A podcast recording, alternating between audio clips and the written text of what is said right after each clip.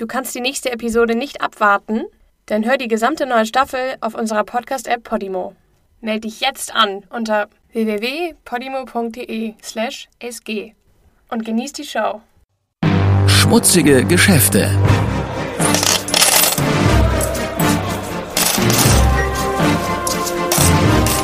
Wirtschaftsbetrüger, die über Leichen gehen.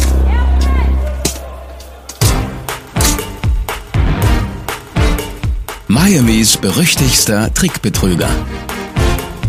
Mit einer Reihe von Pseudonymen und einem flotten Mundwerk erschwindelt sich ein notorischer Trickbetrüger von seinen Opfern Hotelzimmer, Schmuck, Kleidung und elektronische Geräte im Wert von mehreren Millionen.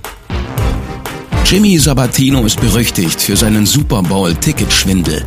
Doch sein krimineller Lebenslauf enthält auch eine Todesdrohung an den Präsidenten sowie verdächtige Verbindungen zu den Morden an Tupac Shakur und Biggie Smalls. Etwas über Jimmy Sabatinos Kindheit zu erfahren ist schwierig, weil er nie die Wahrheit sagt. Belegt ist, dass er 1976 in Brooklyn geboren wurde und seine ersten Jahre in New York verbrachte. Doch viele Details werden angezweifelt. Nicht zuletzt von Jimmy selbst. Er behauptete, ein Einzelkind zu sein, doch das ist er nicht. Er behauptet, seine Mutter sei bei seiner Geburt gestorben, doch auch das ist nicht wahr. In der Tat hatte Madeline Sabatino großen Einfluss auf die frühen Jahre ihrer Kinder.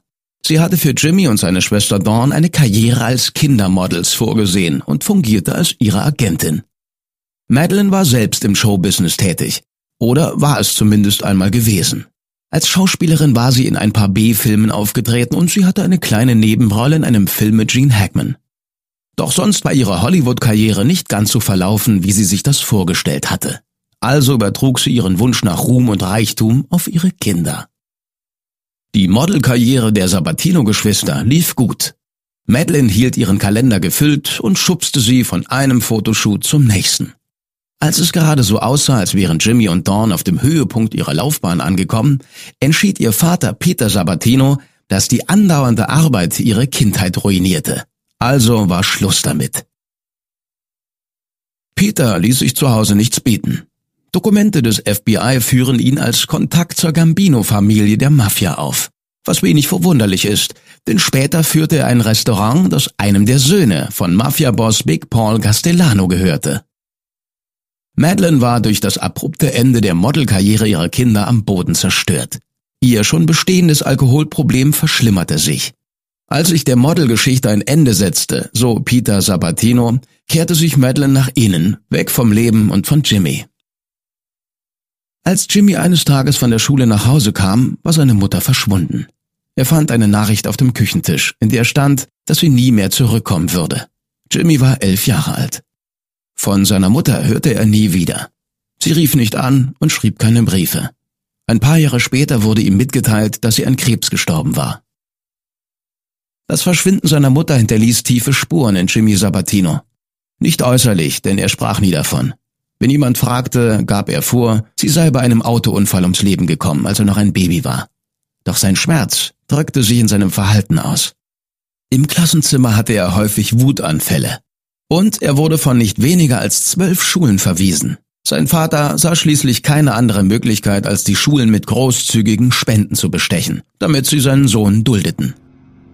Als Jimmy das Teenageralter erreichte, hatte er eine Reihe von Psychotherapien und einen 30-tägigen Aufenthalt in einer psychiatrischen Anstalt hinter sich, wo eine Impulskontrollstörung diagnostiziert wurde. Now Wahrscheinlich nicht, was man denkt. Ich komme aus einer guten Familie, aber ich denke nicht wie andere. Ich denke anders. Impulskontrolle. Ich denke nicht zu Ende. Ich denke Sachen nicht durch. Jimmy sagte, er hätte eine wundervolle Kindheit gehabt, trotz der Schulverweise und Therapien. Er hätte viele Freunde gehabt und sei bei den Mitschülern beliebt gewesen. Seine Cousine Joyce sah das anders. Sie erinnert sich, dass Jimmy ein Außenseiter war und gemobbt wurde. Es half auch nicht, dass sein Modelaussehen ein Ding der Vergangenheit war. Er war übergewichtig und schielte. Okay, bei Mobbing gibt es selten einen Silberstreifen am Horizont. Doch Jimmy machte es stark. Er wurde gewiefter. Er lernte sich herauszureden. Er war lässig und charmant. Er war arrogant, nahm sich aber nicht zu ernst. Er schien intelligent und vertrauenswürdig. Und er suchte Aufmerksamkeit. Sabatinos scharfe Zunge war ein Abwehrmechanismus, der ihm aus der Patsche half und den Respekt seiner Mitschüler verschaffte. Und in der Zukunft würde er sich damit vorzugsweise selbst in die Bredouille bringen. Joyce erinnert sich daran, wie es Jimmy endlich schaffte, von den Schulhoftyrannen in Ruhe gelassen zu werden. Irgendwie brachte er eine Firma dazu, ihm 100 Pager zu schenken, die er unter den Kindern in seiner Nachbarschaft verteilte. Der Plan ging auf.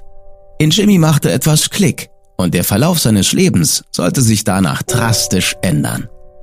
Als Teenager verbrachte er Stunden vor dem Fernseher und sah sich Hip-Hop-Videos, Filme und Serien an. Da kam ihm die Idee für seinen ersten Trick. Er wartete auf den Abspann und schrieb sich die Namen der Schauspieler und Produzenten in ein Notizbuch. Dann rief er Restaurants oder Hotels an und gab sich als diese Leute aus dem Fernsehen aus. Meist bekam er alles, was er wollte. Hotelzimmer, Essen, einfach alles umsonst. Jimmy hatte erkannt, wie viel die Leute aufbringen, um sich mit mächtigen Leuten zu umgeben. Ein weiterer Trick bestand darin, dass er ein Elektronikgeschäft anrief und vorgab, der Neffe von Timmy Motola, dem Präsident von Sony Music zu sein. Jimmy brachte den Laden dazu, ihm Laptops im Wert von 60.000 Dollar zu übergeben. Dann verkaufte er die Computer und steckte den Erlös ein. In einem weiteren Fall schrieb er große Firmen wie Disney an und stellte eine einfache Frage, auf die er garantiert eine Antwort bekommen würde. Die Antworten waren immer auf offizielle Briefbögen gedruckt. Jimmy kopierte die Briefköpfe und schrieb damit Hotels seiner Wahl an. Er schrieb, dass ein Disney-Angestellter namens Jimmy Sabatino bei ihnen übernachten würde. Der Angestellte sollte nichts bezahlen, alle Kosten sollten der Firma in Rechnung gestellt werden. Angeblich schrieben die Hotels oft zurück und bedankten sich für die Ehre, ihn beherbergen zu dürfen. Jimmy zog mit einer ganzen Entourage ein. Viele von ihnen waren aufstrebende Rapper, denen er Ruhm und Reichtum versprochen hatte. Der erfolgreiche Hip-Hop-Produzent war eine seiner Lieblingsrollen. Jimmy und seine Gäste checkten ein und wohnten oft wochenlang mietfrei in mehreren Zimmern, um Tausende von Dollar für Zimmerservice und Spezialwünsche zu verschleiern. Er wohnte im Waldorf Astoria in New York, wo er Kosten von 16.000 Dollar ansammelte. Im Ritz-Carlton in Los Angeles waren es nochmal 16.000. Im Marriott Marquis in New York waren es 20.000 Dollar. Bis die Firmen merkten, dass er es sich auf ihre Kosten gut gehen ließ, war Jimmy schon im nächsten Hotel. Und beim Einchecken benutzte er fast immer seinen echten Namen. Es wurde so etwas wie sein Markenzeichen. In den frühen 90ern zog Sabatino von New York nach Florida, um bei seinem Onkel zu wohnen. Hier kam ihm das erste Mal das Gesetz auf die Spur. Bis 1994 war er für denselben Hotelschwindel, der in New York geklappt hatte, in Florida, Georgia, Virginia, New Jersey und Puerto Rico verhaftet worden. Diesmal hatte er sich als Manager von Coca-Cola ausgegeben. Und jedes Mal, wenn Jimmy aus dem Gefängnis rauskam, wanderte er sofort wieder hinein. Im Jahr 1995, 18 Jahre jung und erst kürzlich wieder auf freiem Fuß, hackte Jimmy den wohl bekanntesten Schwindel seiner Karriere aus. Das Finale der National Football League Super Bowl 29. Nur wenige Minuten bis zum Anpfiff. Sabatino schrieb einen Brief an das Footballteam Miami Dolphins und gab sich als Manager des Videoverleihs Blockbuster aus. Blockbuster hatte die Dolphins ein paar Jahre zuvor aufgekauft. Also gab es bereits eine Beziehung zwischen den beiden Organisationen. In seinem Brief bat Jimmy um Super Bowl-Tickets für Angestellte von Blockbuster. Miami war Austragungsort des Spiels Ende Januar. Der Präsident der Miami Dolphins schrieb zurück und teilte Jimmy das Datum mit, an welchem er die Tickets an den Firmensitz von Blockbuster versenden würde. Jimmy hatte keinen Zugang zur Post im Hauptsitz von Blockbuster, also dachte er sich einen Plan aus, das Paket abzufangen. Als Präsident der Miami Dolphins rief er bei der FedEx-Dienststelle in Florida an, wo die Sendung mit Sicherheit bearbeitet würde, und teilte mit, das Paket sei versehentlich versandt worden und müsse augenblicklich retourniert werden. FedEx war einverstanden und Sabatino schickte einen Freund los, um das Paket abzuholen. Jimmy Sabatino hatte sich 262 Super Bowl-Tickets mit einem Marktwert von etwa 268.000 Dollar erschwindelt. Er verkaufte die Tickets für 900 bis 1000 Dollar pro Stück und kassierte 235.000 Dollar. Doch bevor er das Geld ausgeben konnte, wurde er verhaftet. Jimmy bekannte sich in drei Punkten schuldig, gestohlene Güter verkauft zu haben. Nicht nur die Super Bowl-Tickets, sondern auch 55 Pager, die er sich mit seiner Tommy Motolla-Routine ergaunert hatte. Er sagt, die Pager seien das Einzige, was sie gegen ihn in der Hand hätten, denn die Tickets seien ihm aus freien Stücken ausgehändigt worden. Er wurde zu zwei Jahren Haft und 100.000 Dollar Schadensersatz verurteilt. Als er die zwei Jahre abgesessen hatte, spazierte der mittlerweile 21-jährige Jimmy Sabatino direkt ins Marriott Marquis am New Yorker Times Square, wo er sich selbst eine Willkommen-zurück-Party schmiss, die sich auf 55.000 Dollar belief. Jimmy weigerte sich zu zahlen und wurde wieder verhaftet. Ein Jahr später, 1998, war er auf Kaution frei und flog nach London für einen Tapetenwechsel. Da sich alte Gewohnheiten schwer überwinden lassen, kam er wieder im Hotel unter. Er wurde verhaftet, als er sich in einem Hotel als Filmproduzent ausgab und wurde zu mehreren Monaten Gefängnis verurteilt. In englischer Haft tat sich Jimmy schwer. Nicht, weil er auf irgendwelche Art misshandelt wurde. Er hasste das Essen. Er würde alles unternehmen, damit er zurück nach Amerika abgeschoben wurde und von diesem Fraß wegkam. Er wusste noch nicht, wie er es anstellen konnte, aber es müsste etwas Dramatisches sein. Aus dem Gefängnis rief Jimmy das FBI in Miami an. Als jemand den Hörer abnahm, drohte er, er würde Präsident Clinton ermorden und enthüllte seinen Plan, ein Bundesgericht in die Luft zu sprengen. Er drohte auch, einen Staatsanwalt namens Paul Schwarz umzubringen und sagte, Zitat, du magere alte Sau, ich schneide den Kopf ab. Dann warf er noch ein paar rassistische Beleidigungen hinterher. Zufrieden hängte Jimmy den Hörer auf. Dafür würden sie ihn auf jeden Fall abschieben. Doch sein Plan ging nach hinten los. Er musste seine ganze Strafe in England absitzen, bevor er nach Amerika überstellt wurde, wo weitere Anklagen auf ihn warteten. Jimmy war noch keine 24 Stunden auf amerikanischem Boden, als er einen Gefängniswärter attackierte, was seine Haftstrafe noch über die vier Jahre hinaus verlängerte, die er für seinen Telefonscherz erhielt. Vier Jahre später, wenige Monate vor seiner Entlassung, traf Jimmy eine Frau namens Marcelie Vega. Jimmy sagt, sie sei damals ein echter Hingucker gewesen und dass er sich während ihrer kurzen Treffen in sie verliebte. Marcy Lee vertraute ihm an, dass sie Geld brauchte. Und in seinem Liebeswahn schwor sich Jimmy, ihr zu helfen. Er verwandelte seine Zelle in ein behelfsmäßiges Büro, komplett mit Schreibtisch, Stuhl und Telefon. Er begann, Handyhersteller anzurufen. Er gab sich als Filmproduzent aus und fragte die Firmen um Handys für einen Filmdreh. Ein Freund verkaufte die Handys und brachte Jimmy das Geld. Auf Überwachungsvideos ist zu sehen, dass Jimmy bis zu acht Stunden pro Tag am Telefon saß. Und er tat es nicht für das Geld. Jimmy behielt keinen Cent davon. Das verblüffte seine Ankläger. Weshalb nahm jemand den Aufwand auf sich, wenn nicht aus Gier? Jimmy sagt, er hätte alles für Marcy Lee getan nur um ihr Lächeln zu sehen. Jimmy wurde erwischt, nachdem er Nextel um Handys und Dienstleistungen im Wert von über drei Millionen Dollar betrogen hatte. Er bekannte sich schuldig des Betrugs und des Identitätsdiebstahls und wurde zu weiteren elf Jahren Gefängnis verurteilt.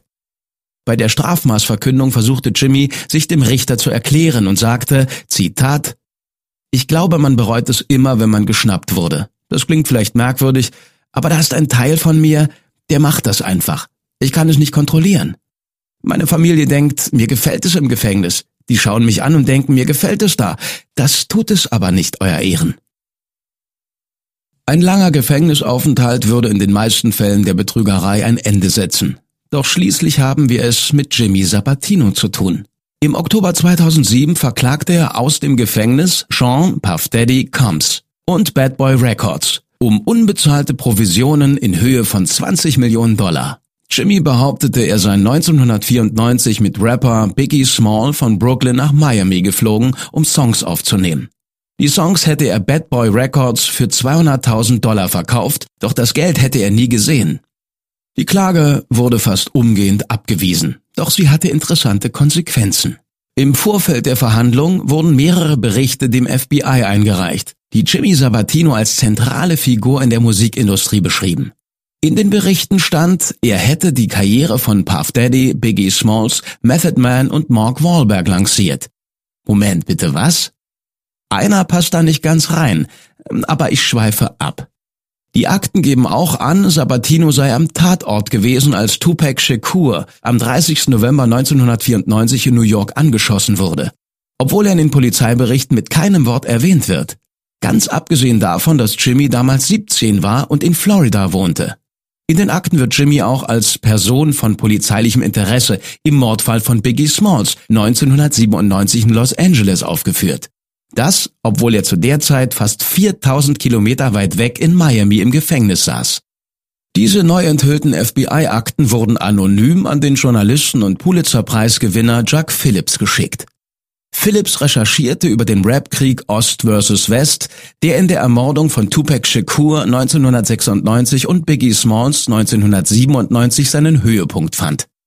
Er war begeistert davon, dass die Dokumente viele seiner eigenen Recherchen bestätigten.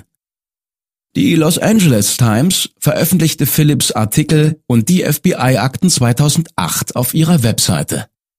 Der Artikel deutete an, ein Mitarbeiter von Puff Daddy namens James Rosemond habe die Feindschaft zwischen Ost- und Westküste angezettelt. Puff Daddy sagte, die Story sei völlig lächerlich. Zu Recht. Eine Woche nach Veröffentlichung des Artikels enthüllte die Webseite The Smoking Gun, dass die FBI-Akten Fälschungen waren. Die Berichte waren mit Schreibmaschinen geschrieben worden, welche das FBI schon seit Jahrzehnten nicht mehr benutzte. Und sie enthielten Abkürzungen, die das FBI nicht verwendete. Des Weiteren waren sie voller Rechtschreibfehler. Rechtschreibfehler, wie sie auch in den Gerichtsunterlagen auftauchen, welche Jimmy für sich selbst erstellt hatte. Die LA Times nahm die Story zurück, entschuldigte sich und feuerte Chuck Phillips.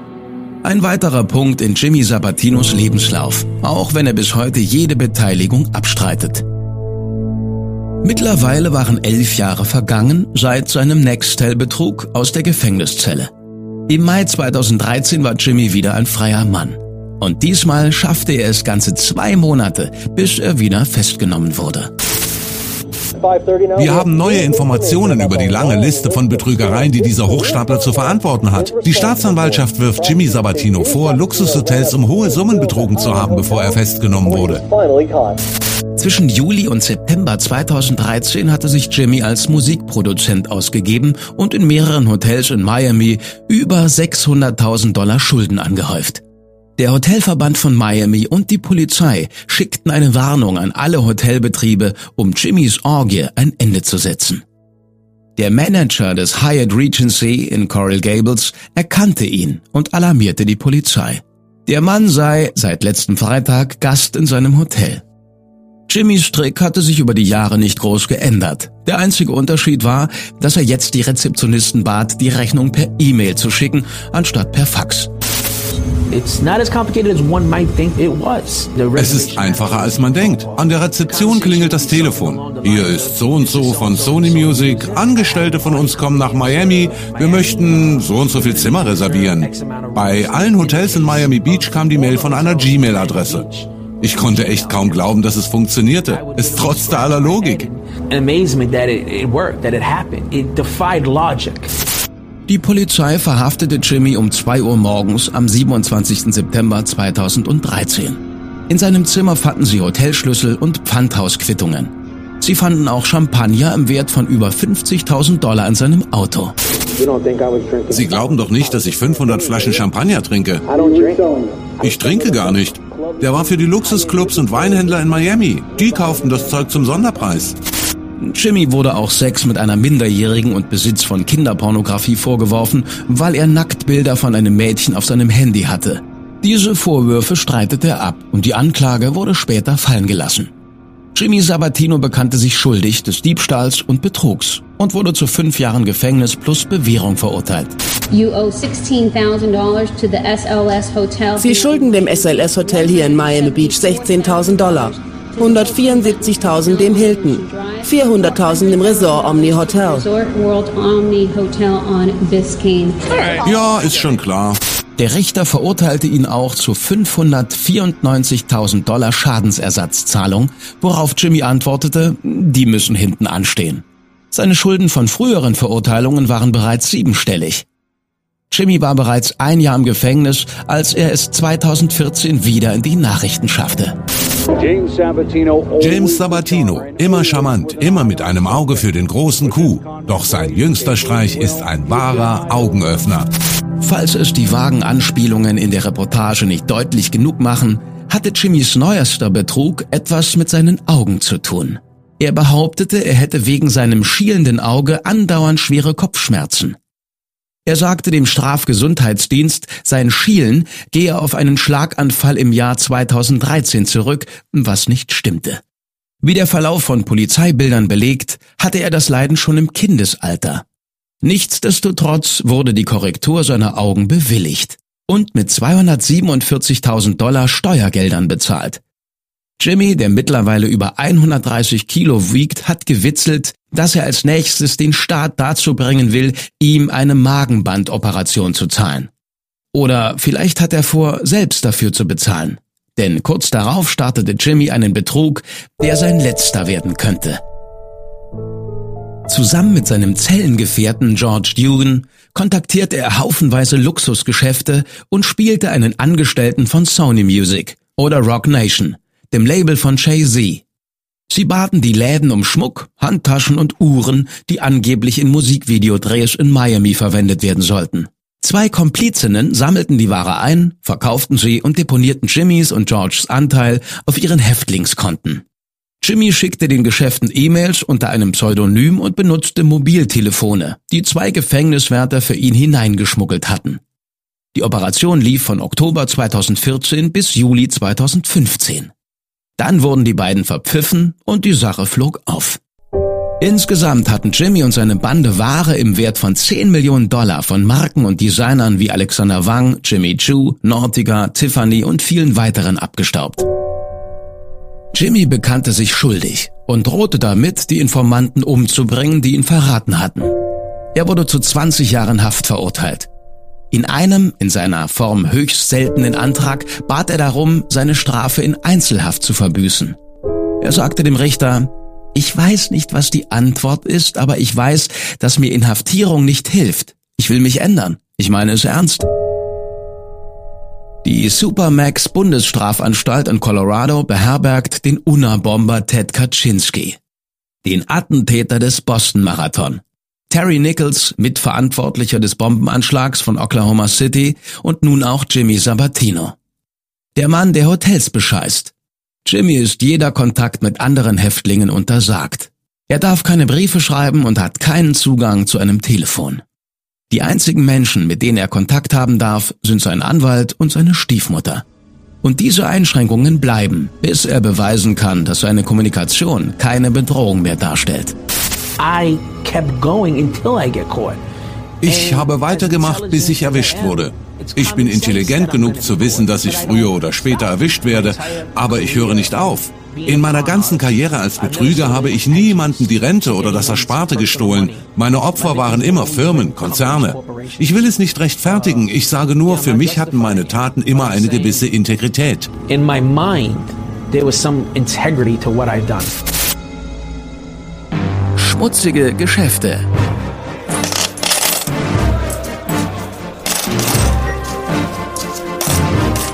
Wirtschaftsbetrüger, die über Leichen gehen. Du kannst die nächste Episode nicht abwarten? Dann hör die gesamte neue Staffel auf unserer Podcast-App Podimo. Meld dich jetzt an unter www.podimo.de/sg und genieß die Show.